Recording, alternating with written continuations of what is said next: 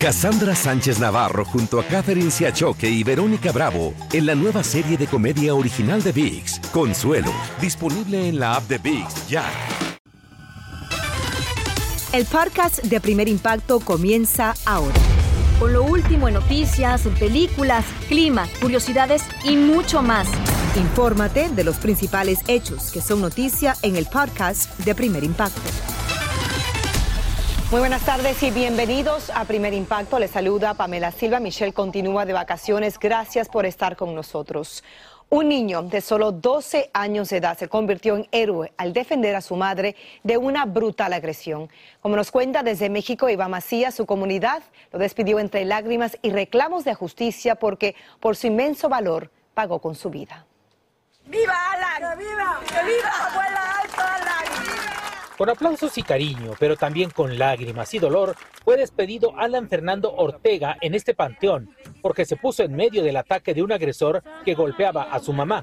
Hasta el último momento, Alan amó tanto a su madre que dio la vida por ella. Por eso el pueblo entero quería mucho al niño de 12 años de edad. Su cadáver fue acompañado por su familia y sus compañeros de escuela. Todo ocurrió en esta casa que ahora es parte de la escena del crimen. Alan se dio cuenta que el agresor Luis Ángel golpeaba a su mamá y como trató de impedirlo, el delincuente comenzó a golpearlo con una herramienta hasta acabar a golpes con su vida. Él no tenía nada que pagar ni nada. Él era inocente, él era un niño muy juguetón. Nos parte el alma todo esto porque no se merece esto el niño. Tras el mortal ataque, el asesino huyó del lugar, pero horas después fue detenido ahora deberá responder por el homicidio del menor y en tentativa por la madre, quien está hospitalizada. Si ya lo detuvieron, bueno, pues que pague por lo que hizo y ojalá se arrepienta. Estas son imágenes de hace unos meses en las que presuntamente Alan fue sorprendido pidiendo dinero en la calle. Las autoridades le quitaron la custodia a la mamá por unos días, pero no encontraron pruebas del maltrato, por eso a los familiares lamentan esta situación. Nos duele y nos lastima y sobre todo ahorita que mi hermana pues está luchando entre la vida y la muerte. La madre del menor está hospitalizada con pronóstico reservado y aún no sabe que su hijo murió por defenderla. La Fiscalía del Estado de Veracruz aseguró un castigo ejemplar para el acusado de este asesinato, quien espera en prisión el inicio del juicio en su contra en los próximos días. En Ciudad de México, Iván Macías, primer impacto. La que enfrente la justicia. Muchas gracias, Iván. Y de cara a la justicia está un maestro al que acusan de abusar sexualmente de al menos ocho niños en una escuela de México. Tras su arresto, los padres de las supuestas víctimas protestaron frente al colegio para exigir que la directora entregue los videos de seguridad que probarían los indignantes delitos. También pidieron que la funcionaria sea investigada porque presuntamente protege al sospechoso. Y tras las rejas está también el líder de una secta dedicada a la explotación sexual de menores, también en México. La denuncia de una víctima llevó a la policía hasta una casa donde escondían a jóvenes y niños en terribles condiciones sin asistir a la escuela. Durante este operativo, seis menores fueron rescatados de su cautiverio y decomisaron dispositivos de almacenamiento con material de pornografía infantil, equipos electrónicos y dinero en efectivo. Una calorada polémica genera la decisión del gobernador del estado de Texas que autorizó a las autoridades estatales a regresar a los puertos de entrada fronterizos con México a los inmigrantes que sean detenidos. Como nos cuenta desde Hidalgo Francisco Cobos, una vez más los inmigrantes están a la mira. Aquí los detalles. Texas la orden ejecutiva del gobernador autoriza a la Guardia Nacional y a los policías estatales a que detengan a todos los inmigrantes que vean cruzar ilegalmente y devolverlos a la frontera. La medida causa incertidumbre entre los centenares de personas que tratan de llegar al país buscando una vida mejor. Sí, ya hay mucho miedo cruzar, ya no, muchos ya no quieren hacer el intento, ya es difícil pasar, está muy protegido ya. Los expertos aseguran que esta medida es ilegal porque están tomando atribuciones que no les corresponden las leyes federales son las que mandan cuando es cuestión de migración.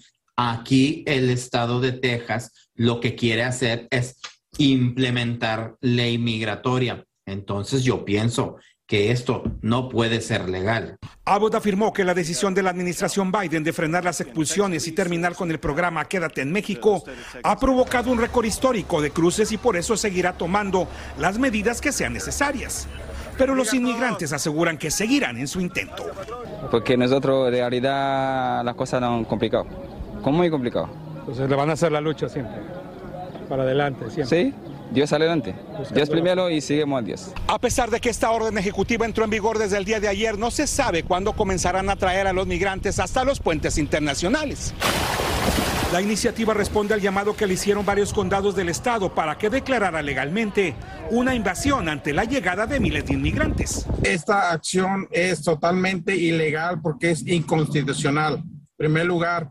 Segundo lugar, se va a incrementar lo que es una persecución racial hacia los hispanos. Extraoficialmente, agentes de la patrulla fronteriza dijeron que esto no cambiará mucho la situación actual, ya que todos los migrantes que sean traídos hasta la frontera serán recogidos nuevamente y llevados a un centro de detención para procesarlos.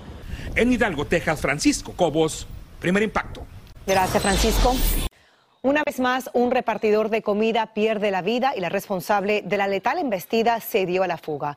Como nos cuenta Nayeli Chávez Geller desde Nueva York, la familia del joven en México pide ayuda porque su único sustento fue víctima de un brutal atropello.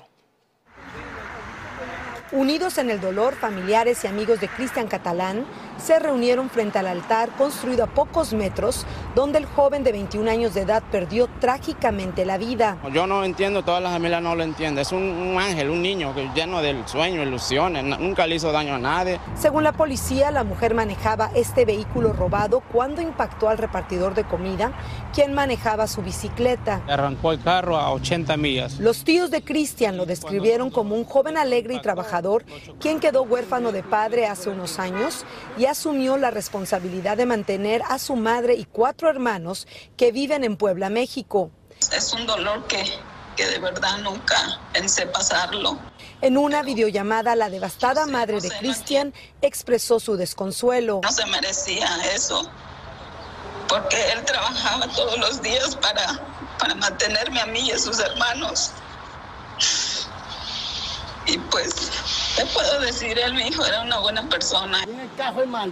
De acuerdo con testigos, la sospechosa había tenido una discusión con alguien en una peluquería cercana antes de conducir el vehículo a toda velocidad. Impactó mortalmente al repartidor de comida y luego huyó de la escena. En esta intersección donde ocurrió el accidente no hay semáforos ni cámaras de seguridad, por lo que la familia pide la cooperación del público con cualquier información que ayude a identificar a la conductora del vehículo que por el momento sigue prófuga. Mientras tanto, la familia recauda fondos para repatriar el cuerpo del joven a la vez que clama justicia. En el Bronx, Nueva York, Nayeli Chávez Geller, primer impacto. Gracias, Nayeli. Siguiendo la noticia, sale a relucir el pasado violento del pistolero que mató a siete personas y dejó 46 heridos durante el desfile por el Día de la Independencia en Illinois. Según la policía, este sujeto tiene un amplio récord de peleas domésticas y mientras la investigación sigue en curso, hoy le dan el último adiós a tres de las víctimas fatales y uno de los gemelos heridos de solo ocho añitos salió del hospital, pero su hermano permanece en condición crítica y los doctores temen de que no pueda volver a caminar. Un niño de 10 años de edad fue acusado por amenazas a una escuela en la Florida y enfrenta cargos. Pero según el padre de ese menor, la historia es muy diferente de lo que pintan las autoridades. Ricardo Arambari lo entrevistó y está ahora en vivo con los detalles de este polémico arresto. Adelante, Ricardo. Buenas tardes. Buenas tardes para ti también, Pamela. Este caso es un tanto increíble, sobre todo porque el arresto se produjo apenas días después del tiroteo de Ubalde. El sheriff dice que el niño es un pequeño delincuente, mientras el padre del menor dice que el sheriff está aprovechándose de la situación para su propia agenda política.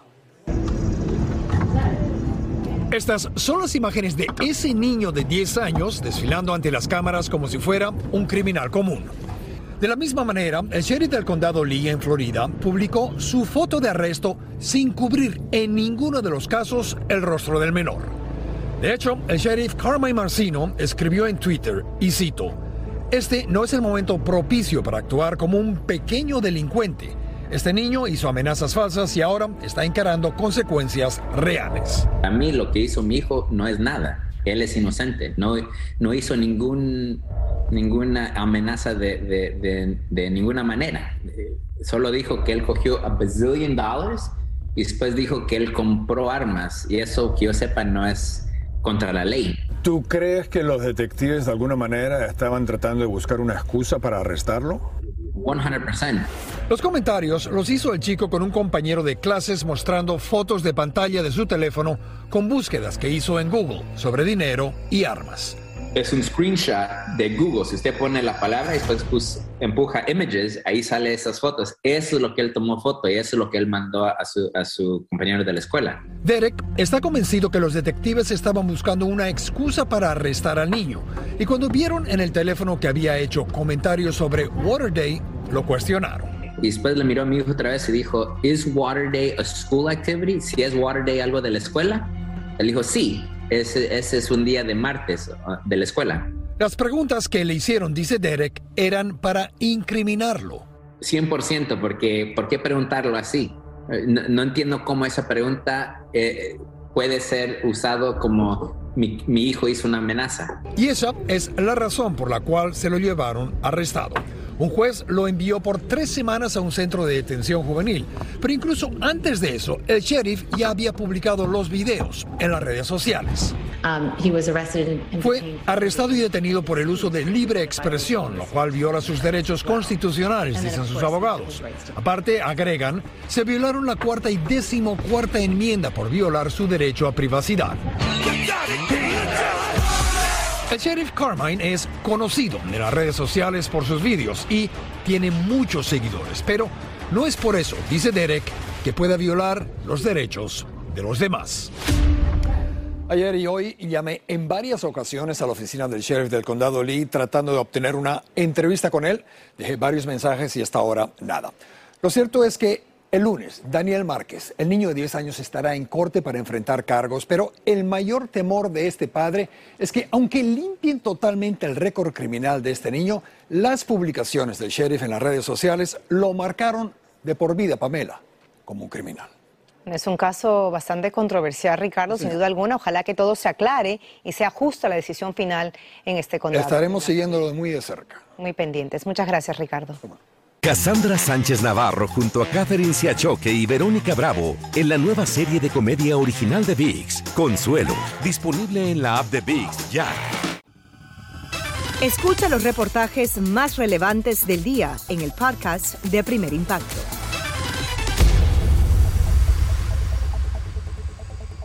Cambiamos de noticia. Una orden ejecutiva para proteger el acceso al aborto en la respuesta del presidente Joe Biden al reciente fallo de la Corte Suprema. El nuevo decreto dispone que no se limite la obtención de medicamentos ni los servicios de interrupción del embarazo según el estado de residencia, entre otras medidas. Tras su firma, el mandatario reconoció que se necesita una ley nacional para restaurar el derecho al aborto eliminado por el máximo tribunal. Llegan a 6.000 dosis de la, vacuna contra la viruela del mono en Nueva York, donde se reportan más de un centenar de casos. Por el momento, los hombres gays tienen la prioridad de inmunizarse, ya que es el grupo con mayor índice de contagio. El peligroso virus se transmite por contacto íntimo intercambio de fluidos corporales y causa dolorosas lesiones en la piel. Si tiene algún tipo de síntoma, debe acudir inmediatamente al médico. Seguimos con mucho más de primer impacto. Furiosa está la actriz Lidia Brito y en un video difundido por sus redes sociales pidió que no la involucren en la nueva acusación que enfrenta a su novio. Un estilista venezolano radicó en México erradicado, mejor dicho, en México, entabló una querella de secuestro y amenazas el 15 de junio contra Mauricio Martínez, en la que alega que el entrenador físico lo retuvo en un apartamento en contra de su voluntad y fue atado de pies y manos y amenazado con un cuchillo por un primo de él porque le atribuían injustamente el robo de un bolso con dinero. Yo no conozco a esta persona que está utilizando mi nombre para hacerse fama.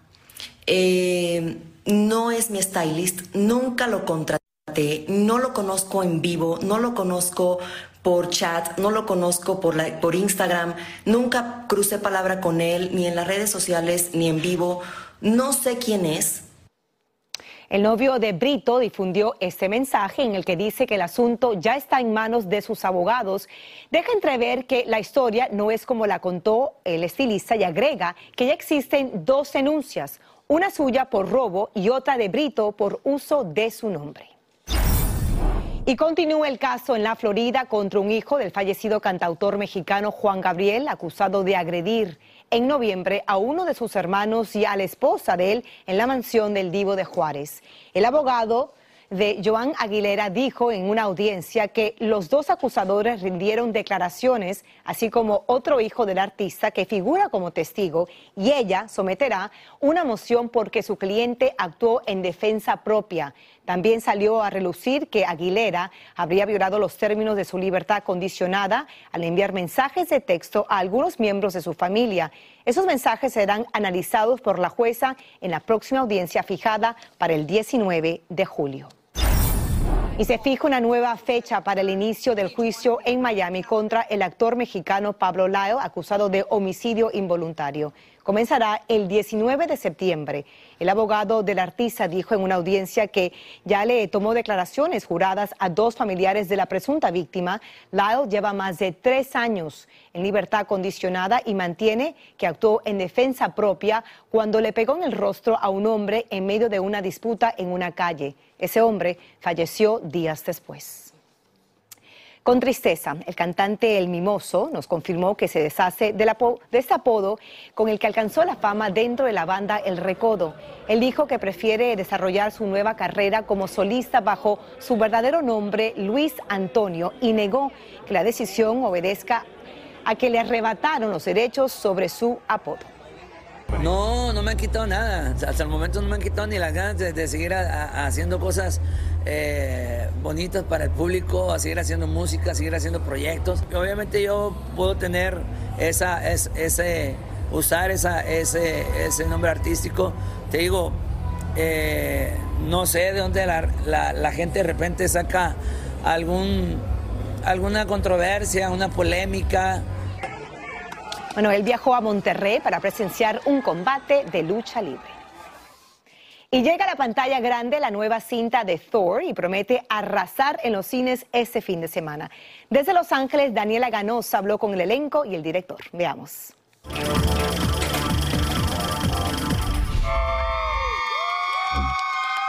Con gritos y aplausos fue recibido el elenco de la película Thor, Love and Thunder a las tres exhibiciones especiales en Los Ángeles, Londres y Australia. Y es que hay gran expectativa por esta esperada cinta de Marvel, que podría ser la más cómica filmada hasta ahora. El sello del director, guionista y comediante ganador del Oscar Taika Waititi está presente en todo momento.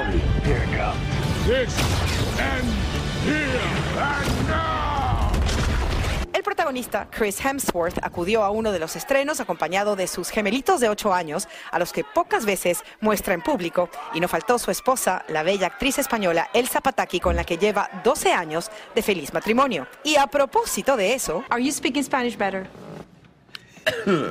Next question. he's married. You know that he's married to a Spanish well, girl. I planned on learning Spanish. Then she said yes we got married, and I was like, well, it's, it's, it's what, what? And nothing happened. More work to be done. She said yes now. It's and like, nothing, yeah, exactly. She's locked in now. She should have, She should have waited until he actually learned right? it, then said yes. She gave in too easy. I learned something today. Dios, God. Dios. Adios. Adios. God God, goodbye. Adios. Oh, oh God.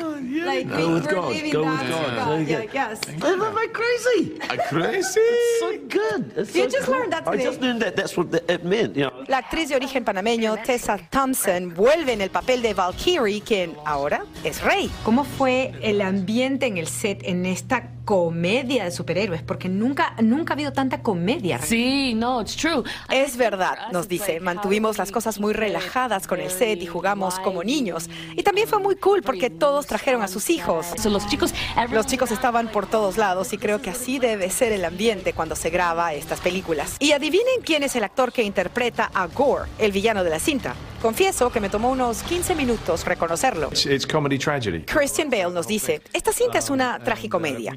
Descubrí que el humor de Taika es tan negro como el mío y tuvimos momentos en los que creamos mucha comedia negra con el personaje de Gore, pero al mismo tiempo nos mirábamos y decíamos, no hay manera de que podamos poner esto en un film como este. Muchas escenas divertidas se quedaron así fuera de la película, no solo las mías. En esta parte de la franquicia no les diré cómo, pero el amor de Thor, la terrícola Jane Foster, se convertirá en la versión femenina del dios del trueno. Así que a Natalie Portman le tocó prepararse para esta transformación. Trabajé con un entrenador por varios meses antes de grabar y durante el rodaje, nos cuenta. Tuve mucha suerte de que me eligieran para hacer el papel de un personaje de seis pies, midiendo en realidad 5'3". Así que quería asegurarme de sentirme fuerte y poderosa como, como para ser creíble, después de haber estado sentada por meses en el sofá comiendo comida reconfortante durante la pandemia. En Los Ángeles, Daniela Ganosa, primer impacto. Un elenco de impacto. Pasamos a la música. Tiene dos nominaciones a Premio Juventud y sigue de gira nuestra querida Cani García. Tony de Andrades está junto a ella, listo para entrevistarla. Adelante, Tony. Así es, ella es Cani García y su cara me sigue sonando. Aunque no estuvo en la última temporada, ¿no? Así es, así Pero. Puerto Rico ganó, ¡qué bien! Qué bueno, qué bueno, así mismo fue. Qué bueno tenerte en primer bueno. impacto, Cani. Con esta gracias. producción te comentaba que la escuché de principio a fin y me encantó. Qué bueno, yo feliz, contenta con, con este álbum, El amor que merecemos, que, que bueno, que tengo tanta ilusión de que obviamente la gente, la gente lo reciba. Ha sido un álbum que llevo yo un añito completo trabajando en él y que ya al fin va a ver la luz. No, y se siente, ¿no? De que como todo tu trabajo le dedicaste mucho tiempo. Y, y es una mezcla como entre amor y desamor, porque hay temas donde nos motivas a enamorarnos Ajá. y hay canciones en las que tú sabes, la- si no te gustó, pues sigue y next. Exactamente. Así lo sentí yo. Sí, es que así es. O sea, yo creo que, que por un lado es, es maravilloso estar enamorada y estar bien, pero con quien te hace bien. Y si llega gente o- o- o relaciones en las que son personas que no te suman y no te hacen bien, pues también vale la pena pues ponerse una y uno de primero y decir, de aquí para adelante pues me viene mejor caminar solita. Tiene colaboraciones súper lindas, tiene Grandes tres amigos. colaboraciones. Alejandro Sanz, que es quien me acompaña con Muero. Y hace poco se presentaron, ¿no? En un escenario. En Puerto Rico, qué lindo, pero nada como cantar en casa. Colaste en mi sueño sin pedirme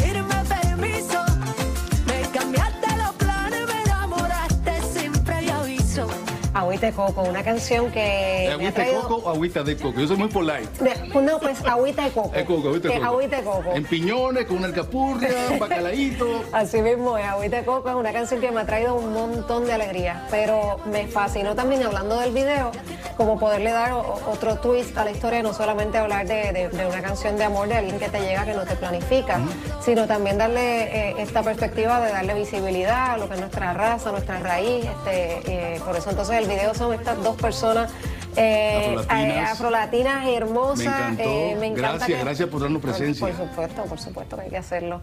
Y me encantó también el hecho de que, que- que tuviéramos ahí un festival de afros hermosos, de nenas, cada una con sus pelos diferentes y diversos, y, y- y darle no solamente visibilidad, eh, reconocer la belleza de eso, y la belleza de que no tenemos que estarnos tampoco alisando los cabellos ni poniéndonos distintas, que, que lo que existe en nuestra raza es, es hermoso y hay que enaltecerlo. Fuerte abrazo siempre. Ah, igual para ti, que nos sigamos viendo muchísimas veces más y así en persona ya. Seguro, qué bien.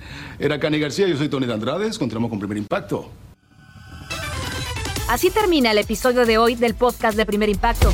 Encuentra episodios nuevos de lunes a viernes, primero en la aplicación de Euforia y en todas las plataformas de podcast. Como siempre, gracias por escucharnos.